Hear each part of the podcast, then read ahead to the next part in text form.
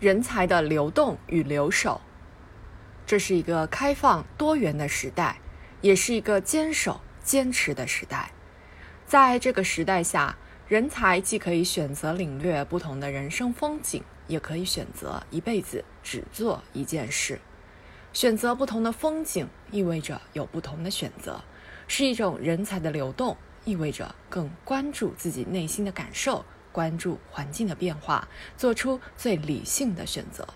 这是一种求新求变的力量。选择坚守，选择一辈子只做一件事，意味着选择留下留守，意味着坚守传统智慧和价值理念。这是一种水滴石穿的力量，工匠精神的体现。两种价值观、择业观体现出不同的人生选择，都值得我们尊重。人才的流动是一种变化，一种不断选择的权利，一种求新求变的发展方式，更是一种不同的人生境遇。斯大林曾说：“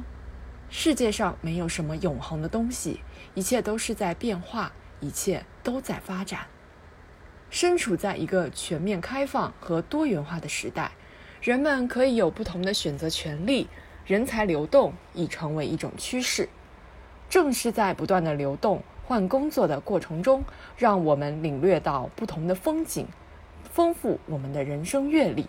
正是在不断求新求变、追求不同的过程中，才让我们不被传统束缚，有所突破，实现自身价值。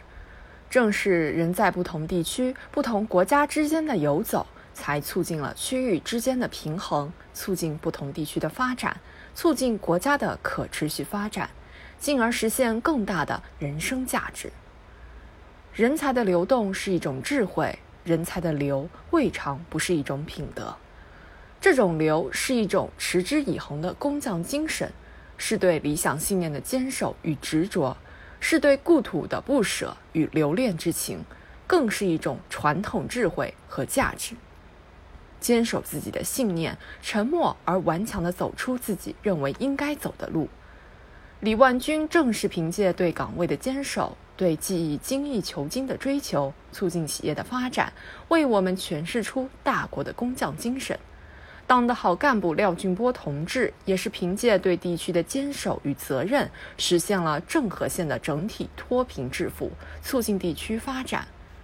传统文化的传承人，更是为了我们共同的财富不断的坚守，才使我国的文化得以坚守、得以传承。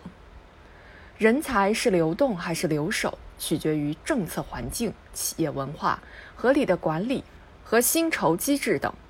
捡拾最近的新闻，从各类国际化人才从他国流向我国，再到高精尖端人才从城市流向农村。不难发现，哪里的政策环境好，企业文化优，管理和薪酬机制合理，人才就会流向哪里。毋庸赘言，无论是大到国家层面，还是聚焦到企业，都应重视这些方面，制定合理的政策，营造一种关心人、尊重人的环境，用合理的薪酬制度激励人才。总而言之，无论是选择领略不同的风景，还是选择一辈子只做一件事，都是个人的无悔选择，都值得我们尊重。